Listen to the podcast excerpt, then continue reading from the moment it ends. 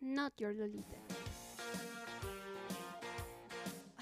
Hola, bienvenidos de nuevo a Not Your Lolita, un podcast donde discutimos el rol que protagonizan las mujeres a través de los ojos de las directoras del cine contemporáneo. Mi nombre es Luisa y al día de hoy hablaremos de Italiano para principiantes, una película de Lon Scherfig. Esta película pertenece al movimiento fílmico llamado Dogma 95. Si se están preguntando qué es el Dogma 95, no se preocupen, yo les explicaré de qué va este movimiento. En la década de los 90 surgió un movimiento cuyo objetivo era romper con los cánones establecidos por la industria más grande y con mayor influencia, Hollywood. El Dogma 95 busca romper la estructura propuesta por la industria, buscando evocar un cine real, puro y auténtico. Otro objetivo del movimiento era demostrar que no se necesitaban grandes presupuestos para conseguir buenos productos. Pero, ¿por qué no profundizamos un poco más en la esencia del movimiento? En el año de 1995, Lars von Trier habló por primera vez del manifiesto del Dogma 95, el cual estaba conformado por una serie de reglas, las cuales establecen la nueva forma de hacer cine. Seguro estás pensando, ¿qué decía en el manifiesto? Bueno, pues el manifiesto estaba conformado por 10 reglas, las cuales definen el Dogma 95. Estas reglas son 1. El rodaje debe ser en locaciones reales, no se debe grabar en sets. 2. El sonido debe pertenecer al espacio fílmico. 3. Se debe filmar con la cámara en mano. 4. Las películas deben ser filmadas a color y no se debe de usar luces artificiales. 5. Se prohíben los efectos ópticos y filtros. 6. La acción y desarrollo no deben ser superficiales. 7. No debe haber alineación temporal o espacial. La película tiene que desarrollarse en el momento.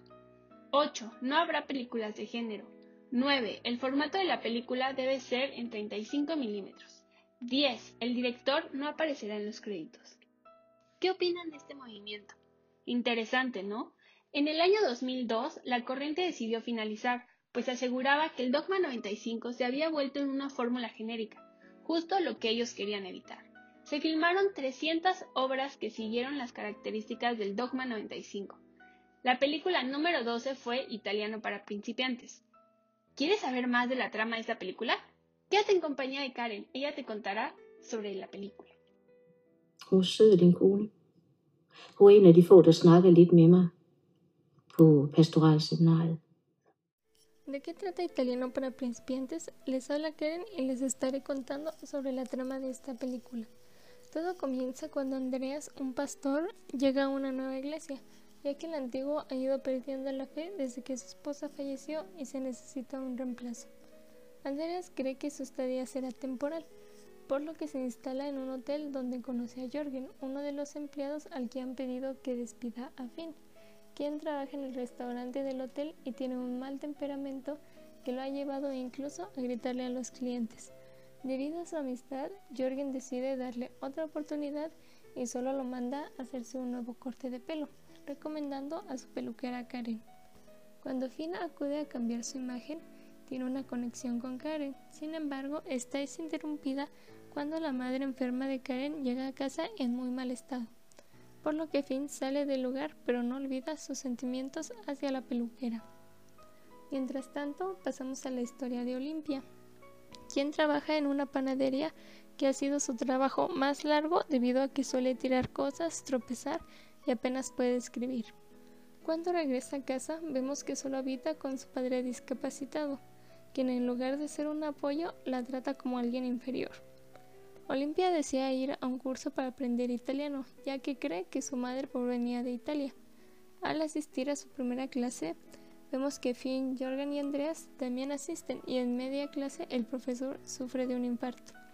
Y cuando Olimpia regresa a su casa para contarle a su padre cómo le ha ido en el curso, encuentra muerto en la sala y da la casualidad de que Andreas es el encargado de oficiar el funeral.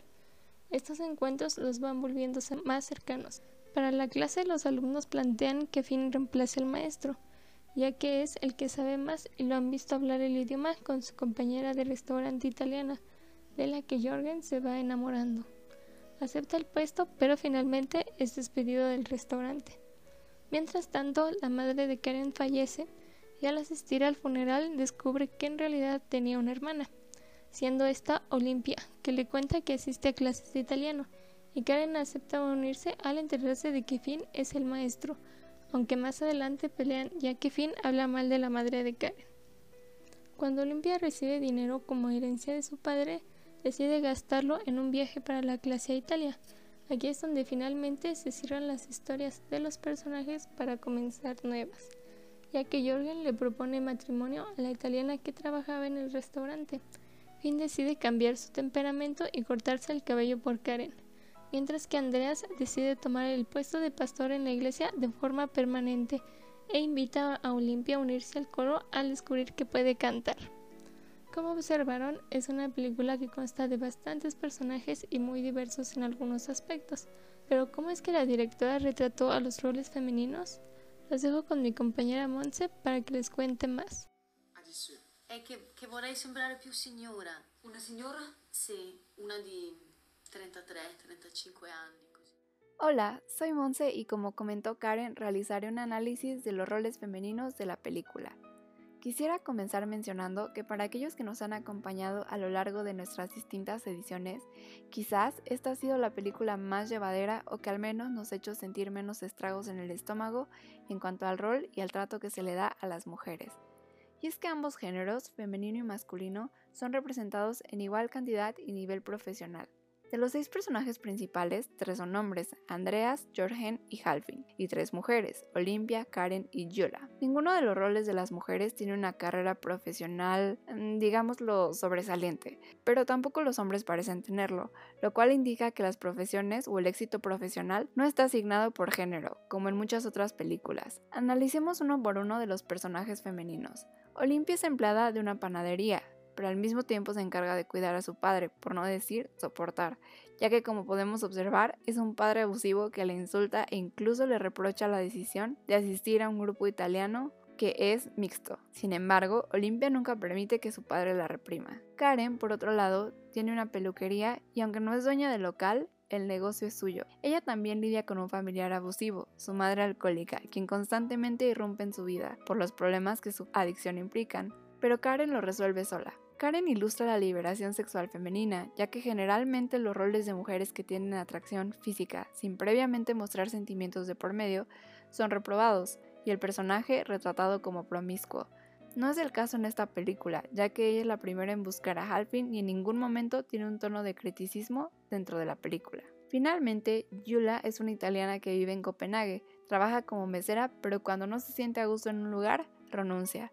Es una mujer obstinada que consigue la vida que quiere. Todos los personajes femeninos muestran interés en uno masculino, sin embargo, nunca vemos que esa sea su única preocupación o que su vida completa gire en torno a ello. Algo que al principio pareció un red flag fue el personaje de Halfin, quien al interactuar con Karen o Julia habla de manera agresiva o aún más evidente por cómo se expresa de la mamá de Karen, pero resulta más bien un problema de furia, ya que se comportaba igual con los hombres, lo cual no justifica su conducta, pero denota que no se trata de misoginia. Para concluir, creo que la directora Lon Sherfick nos dio una película en la que la equidad es mucho más palpable. Esto puede ser por el hecho de que la película es más actual, del año 2000, o porque es de Dinamarca, uno de los países con mayor equidad de género. Ojalá muchas otras películas plasmaran los roles femeninos de esta manera. ¿Coinciden conmigo o tienen una impresión distinta? Gracias por acompañarnos esta semana y nos vemos en la siguiente edición de Not Your Lolita.